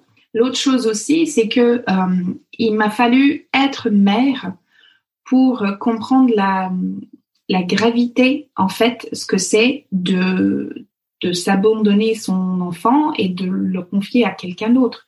Donc, en fait, quand j'ai senti euh, ce que c'est l'amour inconditionnel, quand j'ai senti ce que c'est de d'être prête à faire tout, tout, tout pour son enfant et de penser euh, à ce que j'ai vécu et d'être en quelque sorte euh, éloignée en fait quand j'avais juste besoin d'être compris c'est pas aussi simple que ça aussi. Hein. Il y a une histoire, c'est jamais noir ou blanc, mais euh, mais, mais moi aussi, ça m'a un peu coupé l'envie, en fait, ce que j'ai d'investir dans, dans cette relation. Donc, euh, j'ai pas de haine, j'ai pas de, j'ai plus de colère. J'ai eu pendant longtemps, mais je n'ai plus de colère. Mais euh, des interactions euh, avec ma famille m'apportent pas énormément de joie comme des interactions que je vais avoir avec euh, mon associé, euh, avec mon meilleur ami, avec euh, mon mari, avec sa mère, avec mes enfants. et donc, il y a juste une question de quelles sont des relations que tu vas nourrir. Parce que le temps qu'on a pour nourrir des relations, c'est c'est pas infini. Mmh. c'est sûr. Ouais. Et du coup, tes enfants connaissent leurs oncles et tantes et leurs, leurs grands-parents? Un peu, de loin. Euh, ils, sont, ils sont déjà allés les voir? En Canada, euh, le ouest du Canada, non, pas vraiment, parce que c'est un peu le bout du monde. Ouais. Et, euh, et, donc, on était censé passer l'été euh, l'année dernière en, en, Alberta. Bon, ouais. Covid, Beans, ça n'a pas eu lieu. pareil cette année, donc ils connaissent pas forcément plus que ça. On y va à Montréal euh, beaucoup plus souvent parce que ma mère, elle, elle, a converti au mormonisme, donc elle est québécoise. Okay. Et euh, donc sa famille québécoise, je suis beaucoup plus proche avec eux, par exemple. D'accord. Ils connaissent leurs cousins, euh, mes tantes, par exemple. Ouais. Mais euh, y aller en Alberta, non, non, pas vraiment, parce que l'autre chose aussi, c'est que si mes parents viennent ici, euh, ils savent qu'ils doivent respecter en quelque sorte les entre guillemets règles euh, de ma maison, ce qui va dire qu'on ne prie pas avant de manger, euh, qu'on n'y va pas à la messe, euh, que euh, on, on, va boire du coca, on va boire du thé ou du café, ce qui est strictement interdit dans la religion mormon, par exemple. Si j'y vais là-bas, c'est prière quand on se lève, prière avant le petit déjeuner, prière avant chaque repas, prière ensemble avant de se coucher, euh, lever des textes religieux le matin, machin, main. Donc, ouais. j'ai pas forcément très oui. envie de. Ouais. Et, et je, chose que je savais pas du coup que ta maman euh, s'était convertie. Donc toi, donc euh, les grands-parents chez qui tu avais été vivre, c'était ses, ses grands-parents de, de du, non, du... de mon non, père. Donc, donc qui eux étaient mormons aussi. Ouais. Ok encore mormon. Et euh, j'allais même dans un lycée euh, parce que en fait l'église euh, mormon, dans les endroits où il y a beaucoup beaucoup de mormons, tels que le Utah, l'Alberta, Idaho, ce genre d'endroits, en fait ils ont même une très forte place dans le gouvernement. Donc euh, là, l'école où je suis allée, c'était pas une lycée mormone, mais il y avait un partenariat avec l'Église mormone où, pendant certains moments du lycée, euh, j'allais en face euh, dans une espèce de petite lycée mormone pour okay. prendre des cours de mormonisme, de machin. D'accord. Ouais. Dans la vie, on dit que quand on fait des choix, euh, on fait des renoncements. C'est quoi, du coup, pour toi, tes renoncements? Renoncement, ça, ça veut dire qu'on renonce à quelque chose, c'est ça? Ouais. Ouf, beaucoup, parce que euh, être mormone n'a pas que des, avantages. Hein. Il y a une raison pour laquelle il y a tellement de femmes euh, qui restent. Euh, c'est parce que il y a un espace de, sororité et fraternité que j'ai quitté et qui a laissé un énorme trou dans ma vie. je me souviens que quand j'ai eu mon premier enfant, c'était au début où je lançais la, boîte, donc j'avais peu de clients, qui veut dire que j'étais presque chômeuse en fait, euh, malgré les, peu de clients que j'avais au début de l'entreprise. Et j'ai accouché mon premier enfant. Et euh, deux semaines plus tard, mon mari était dans un avion pour y aller faire un reportage à San Francisco. Et pendant deux semaines, j'étais toute seule avec un nouveau-né, avec des seins qui saignaient, avec des, douleurs et euh, des blessures qu'on a après un accouchement. Euh, et j'avais personne au monde à appeler, personne. Et quand on est mormone et on accouche, oh là là, on a euh, un, un, espace de squad en fait d'amour euh, et il s'appelle comme ça, ça s'appelle le care squad, euh, qui est responsable de toi et qui est au courant que tu vas accoucher et donc pendant que tu es à l'hôpital, il vient chez toi et il nettoie tout pour que tu rentres dans une maison nickel. Le frigo est rempli, mais le frigo est pas rempli de courses. Le frigo est rempli de choses à manger déjà préparées que tu as que à mettre dans le four et pendant deux semaines. Et euh, c'est tes sœurs euh, mormones qui t'ont fait, un, on appelle ça le baby shower, mm. ce qui veut dire que tu es enceinte de 7 mois, 8 mois, 9 mois et tu as reçu tous les cadeaux euh, de naissance jusqu'à 18 mois. Ça veut dire que tu vas pas acheter un fringue, tu vas pas tout ça est fait. Euh, si tu sais pas euh, allaiter, ben il y a ta voisine qui a trois enfants euh, qui va être à côté de toi, qui va être ta coach en allaitement. C'est donc ça c'est dur. Euh, le chant aussi, ça me manque parce que quand tu es mormone, tu chantes beaucoup. Tu chantes des chansons religieuses, tu vois, mais tu chantes en chorale, tu chantes toutes les semaines à la messe, tu chantes ensemble. Donc pour moi, il y a un lien entre euh, la, la, solidarité et le chant. D'ailleurs, dans les sociétés les, où on retrouve les cultures les plus fortes, souvent on retrouve aussi le chant, si tu peux imaginer ça. J'ai un client euh, euh, qui est Ricard, que tu dois connaître très bien maintenant en, à Marseille. À Marseille, à Marseille. Euh, et, et, je me souviens, un des premiers événements qu'on a fait avec Ricard, d'un coup, il y a 500 euh, bonhommes, euh, gars de comptoir, qui se mettent à chanter le hymne de Rika, dont tout le monde le connaît. Tout le monde se met leurs bras autour euh, de leurs collègues, etc. Et ils sont et ils sont en train de, de, balader à droite à gauche en chanter dans leur voix grave le hymne de Ricard. Donc moi, ça me manque le chant. et autre chose aussi ça sera peut-être euh, aussi la, euh, les opportunités que la femme elle a pour faire tout ce qui est euh, comment dire euh, art ménagère, j'appelle ça comme ça. C'est-à-dire que la femme moderne, en quelque sorte, je trouve que il faut rejeter un petit peu euh, ces tâches euh, qui nous étaient confiées de manière euh, obligatoire pendant des, des centaines d'années, telles que la cuisine, le ménage, le machin, machin, machin. Et, et, là, en fait, depuis que je travaille un petit peu moins parce que je me mets moins de pression pour produire les 50 millions de, de chiffres d'affaires, j'ai un potager, je tricote, je couds, j'ai même installé mon atelier de couture euh, dans le sous-sol parce que j'ai plus besoin de studio de télé, parce qu'on en a ouvert un à Versailles. Euh, quoi d'autre? Je pâtisse, euh, je fais le pain. Donc, toutes ces choses-là que je me donnais pas la permission de faire avant parce que euh, c'était la marque d'une ménagère, en fait. Je les assume euh, pleinement maintenant et je... Bravo. C'est quoi là où les plus grandes difficultés que tu as gérées? Bonne question. Le bonheur de mes employés, ça sera un, un grand, euh, un grand euh, charge mentale que j'ai. Euh, malgré le fait que je me donne la permission de travailler un petit peu moins et dégager un petit peu moins de résultats, la performance reste quand même un de mes valeurs. Mm. et donc, comment faire coexister la performance et la bienveillance? Ça, c'est quelque chose que je, c'est un équilibre constant, je trouve. Euh, Comment tu fais du coup? Comment je fais? En fait, c'est assez simple. C'est, euh, je me dis, Annabelle, euh, il faut que tu dégages le plus de performances financières possible, mais don't be an asshole. Don't be an asshole. That's it. Donc, en fait, euh, don't be an asshole, c'est vulgaire ce que je vais te dire, mais ça se traduit à euh, ne sois pas une connasse, en fait. Et euh, si je me dis que but numéro un, c'est dégager euh, de la perf, ok, mais avec le, le, condition de ne pas être une connasse. En fait, c'est assez facile.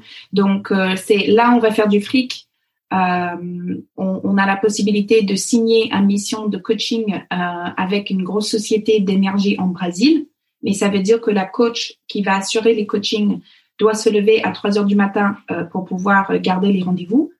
Bah, faire lever des gens à 3 heures du matin, c'est un truc de connasse, c'est pas gentil, tu vois. Après, euh, dire que, écoutez, nous avons cette mission, nous allons facturer une prime euh, pour des horaires qui sont bizarres pour nous. Si tu es d'accord de le faire, je suis euh, d'accord de te récompenser en RTT euh, 1 fois 1,5. Euh, okay. Après, si si si c'est pas ok, je, on refuse. Tu vois, je je suis pas je suis pas à 5000 euros près. Je suis pas à 5000 euros près. Et donc euh, faire coexister la performance et la bienveillance, c'est un dans un premier temps se dire que euh, la croissance financière, si ça doit être la seule KPI pour indiquer la santé de ta boîte, tu es à côté de la plaque, tu es malade en fait. C'est euh, pourquoi est-ce qu'on est en train de voir que le capitalisme ne marche pas? C'est parce que euh, le comment on dit ça en français? Le PME, non, le, le, PIB. Le PIB, voilà. Est le seul mesure de est-ce qu'une pays est en train de réussir ou pas? What bullshit, tu vois. Ok, le PIB en Japon, super, mais si 9% euh, de, des hommes entre 20 et 40 se suicident, euh, désolé, mais vous n'êtes pas en train de réussir là. vous n'êtes pas en train de réussir. Donc pareil, si on fait euh, plus 30% de croissance dans l'année, mais j'ai deux de mes employés qui sont en burn-out, bah non, c'est mm. voilà, c'est pas comme ça que je définisse la réussite. Donc faire exister la performance et la, et la bienveillance, et aussi euh, être sûr que mes enfants euh, grandissent bien quoi.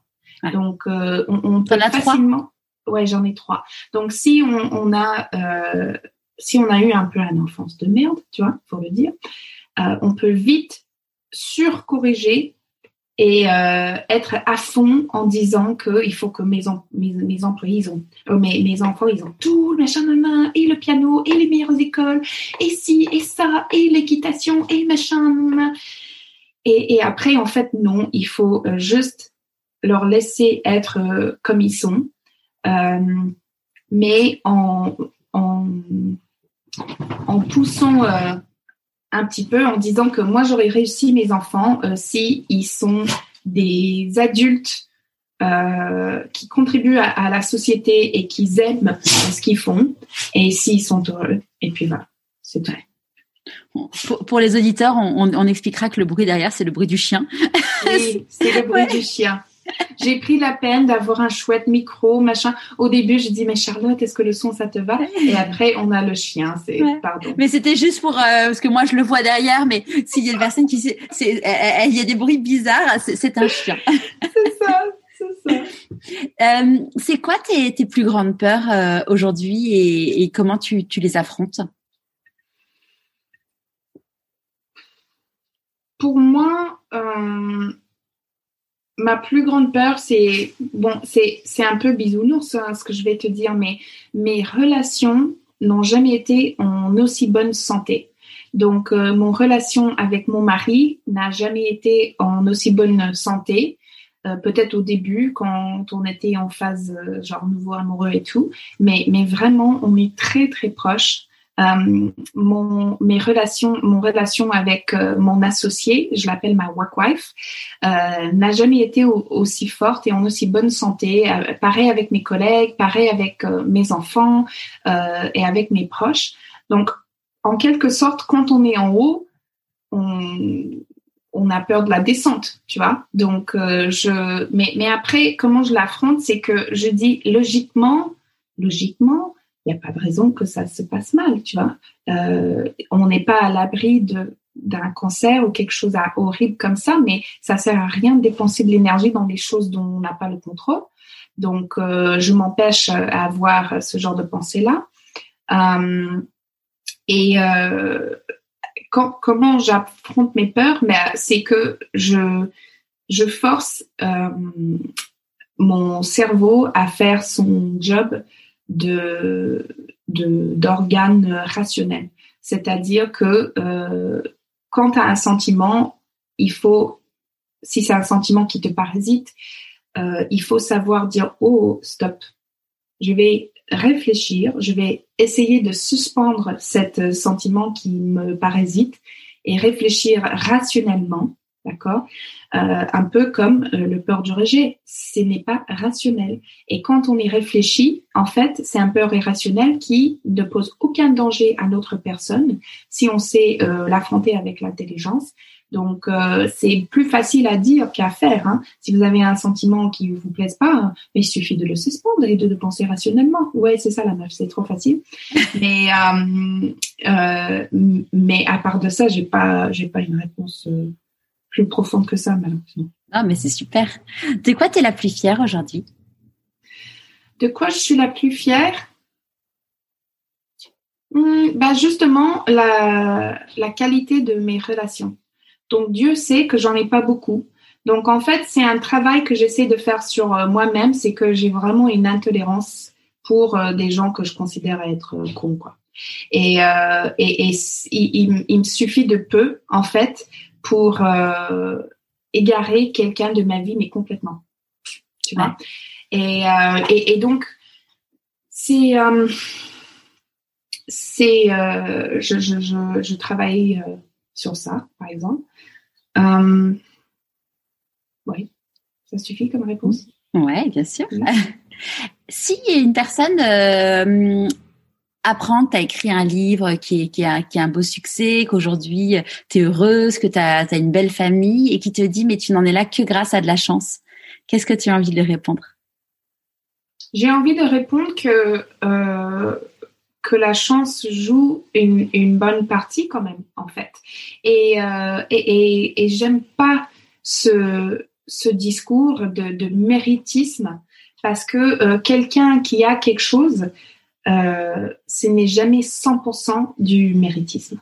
Donc, euh, les, j'ai eu la chance de d'être née dans le Canada et non pas dans le Uganda. J'ai eu la chance de d'être née avec un visage symétrique et des belles yeux bleus et euh, une peau blanche euh, qui malheureusement, euh, même de nos jours, me permet certaines opportunités que je n'aurais pas. C'est comme si j'avais un peau marron ou noir et je m'appelle Fatma au lieu d'Annabelle, par exemple. Euh, j'ai eu euh, la chance de, de, venir dans un pays et trouver en fait un espèce de positionnement pour moi-même, c'est-à-dire que euh, je parle français, mais j'ai cette étiquette d'étrangère qui me permet de dire des choses odieuses euh, qui n'auraient jamais euh, pu être dans la bouche d'une française et être aussi bien acceptées, à tel point que Flammarion elle avait envie de publier un livre. Euh, et, et, que les gens vont accepter mes fautes en français et mon accent, euh, etc. Parce que j'ai cette positionnement de canadienne, de ci, de ça. J'ai eu la chance euh, de rencontrer une homme qui m'encourage. Donc euh, la décision, pour moi, la personne avec laquelle tu vas partager ta vie, c'est la décision la plus importante dans toute ta vie mais ça devait, ça devrait être la plus facile à le prendre.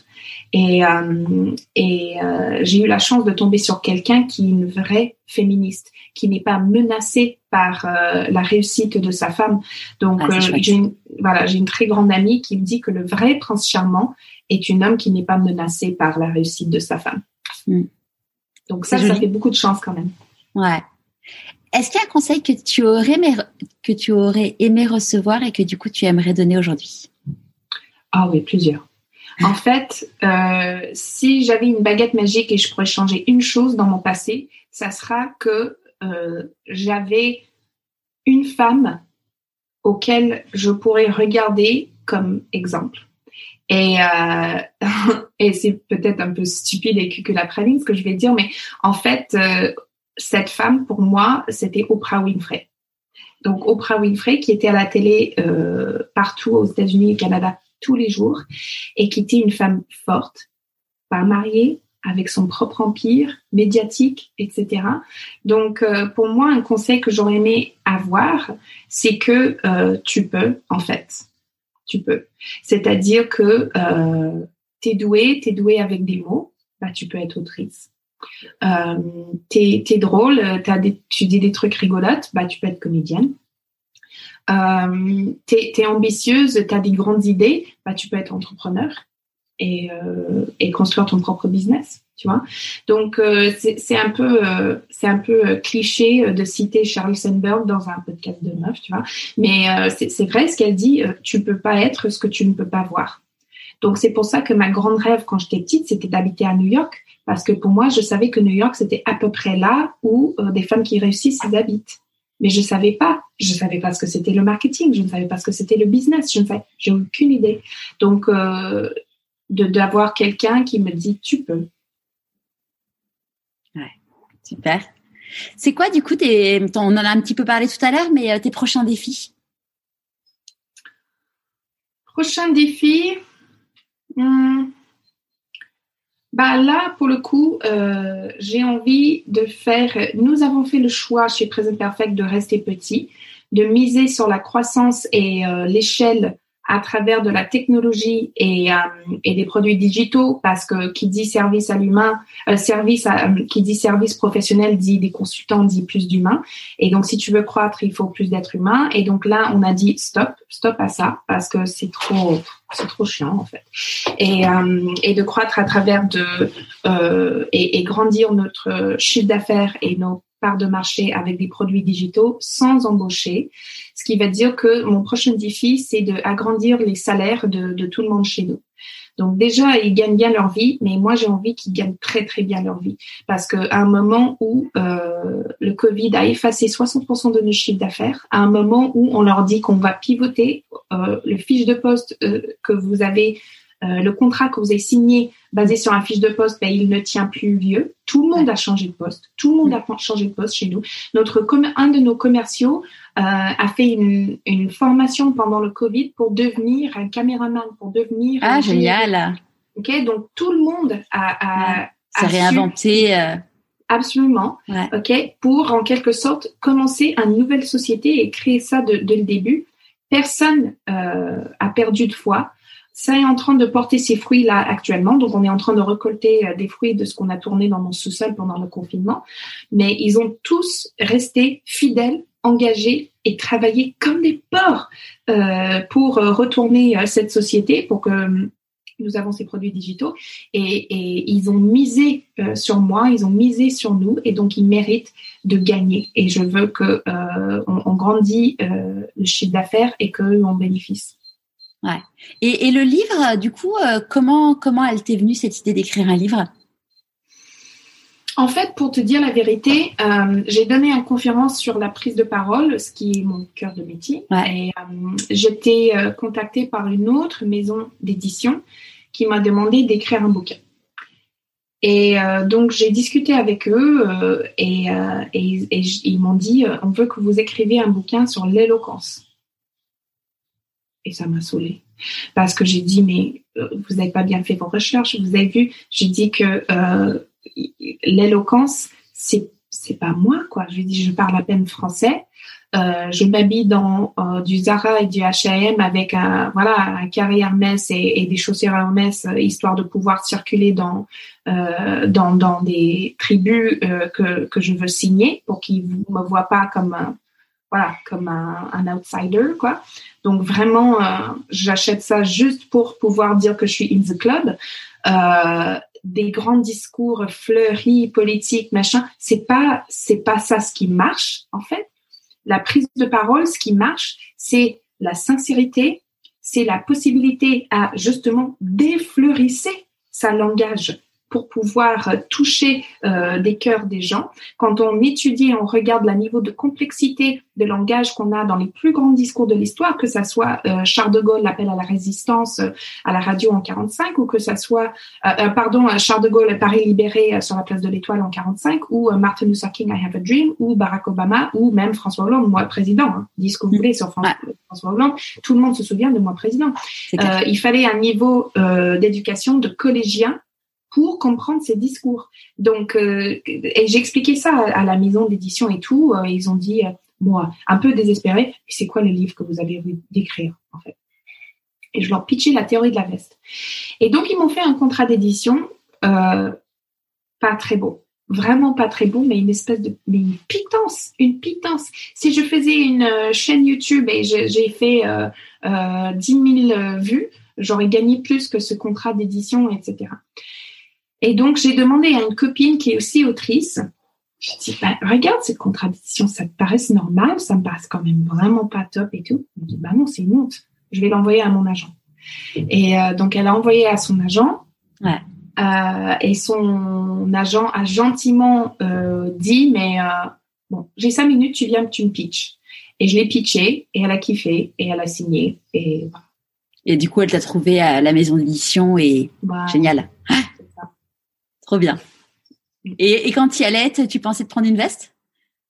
Euh, pour te dire la vérité, euh, oui, j'étais quasi sûre que j'allais compter ça dans mon quota de veste, mais c'est ça ce qui est génial dans le quota de veste, c'est que à la fin de la journée, quand j'ai remplissé mon quota de veste, je peux me féliciter, tu vois? C'est obtenir ces objectifs, c'est littéralement la définition de la performance. Donc, quand je prends trois vestes par jour, c'est, c'est un peu, bon, allez, j'ai cité euh, Sheryl Sandberg, maintenant je vais citer Mandela.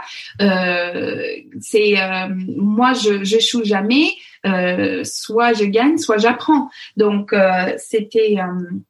c'était vraiment ça. Je veux dire que pour moi, ça serait une veste. si c'était une veste particulièrement douloureuse, bah, je l'aurais compté comme deux, et puis voilà. À qui as-tu envie de dire merci et pourquoi avant qu'on se quitte Pardon? À qui as-tu envie de dire merci et pourquoi avant qu'on se quitte Déjà, j'ai envie de dire merci à, mon équipe parce que euh, je suis pas une patronne euh, facile. Euh, je suis exigeante. Euh, et, et, et, eux, ils me supportent et ils me challenge. Donc là, je vais les remercier. Euh, un truc bizarre et les gens parfois ils froncent le sourcil quand je le dis mais j'ai absolument envie de dire merci à ma nounou parce que sans elle euh, rien de tout ça sera possible non mais je te promets que c'est vrai je vais dire que le mais la charge mentale que je me libère en fait mm. euh, et c'est une autre point de friction j'ai envie de dire entre moi et ma mère c'est que euh, j'ai pas je cuisine seulement pour le plaisir je sais même pas comment marche ma machine à laver et j'ai pas envie de savoir. Ça m'intéresse pas. Pourquoi faire Chacun son métier. Euh, j'ai, je nettoie pas euh, ma propre maison. Euh, je. Et ce qui va dire que euh, je fais que euh, des parties de femmes au foyer parce qu'en quelque sorte le télétravail c'est être une femme au foyer. Mais qui m'intéresse et dont je pense que je peux générer de la valeur. Euh, donc là, je, je, dis un énorme merci à, à Cathy, qui pendant longtemps gagnait plus que moi au début, mais euh, euh, et aussi à, à mon mari euh, qui m'encourage tout le temps. Euh, à plein de monde en fait. C'est à mon agent, à mon associé, à mon éditeur, à ma maison d'édition, à la dame qui gère les publications internationales à New York, à, euh, plein de gens, à l'école de mes enfants, à, euh, plein. Merci beaucoup Annabelle et puis euh, moi j'en profite pour remercier Stéphanie qui nous a mis en relation. Et moi, je te remercie, euh, Charlotte, parce que quelle générosité euh, dans cette interview. J'ai dit, euh, quand j'ai vu deux heures, j'ai dit, mais non, c'est pas deux heures. Dit, personne, personne n'interviewe quelqu'un d'autre pour deux heures. Je dis, et je dis, mais qu'est-ce que je vais pas avoir des choses à dire? Et finalement, ta, ta générosité et ta, ta capacité à faire parler des gens, c'est évident. qu'est-ce que, qu'est-ce, qu'est-ce que tu foutais autant que chiffre marketing, machin? C'est quel dommage que t'as pas pu se rendre compte dix ans plus tard qu'on aurait pu avoir dix ans de plus euh, euh, de ta merveilleuse podcast. Donc, euh, merci à toi. Merci beaucoup, Annabelle. À très vite, j'espère. À très vite. J'espère que ce nouvel épisode vous aura plu. Envie de lire le livre d'Annabelle? Rendez-vous sur Instagram et LinkedIn. 10 exemplaires sont à gagner. Autrement, vous le retrouverez dans toutes les librairies. Je vous mets le lien sur le blog pourquoi-pas-moi.co. Nous nous retrouvons jeudi prochain pour le cinquantième épisode de Pourquoi pas moi avec l'incroyable Raphaël Giordano. Au revoir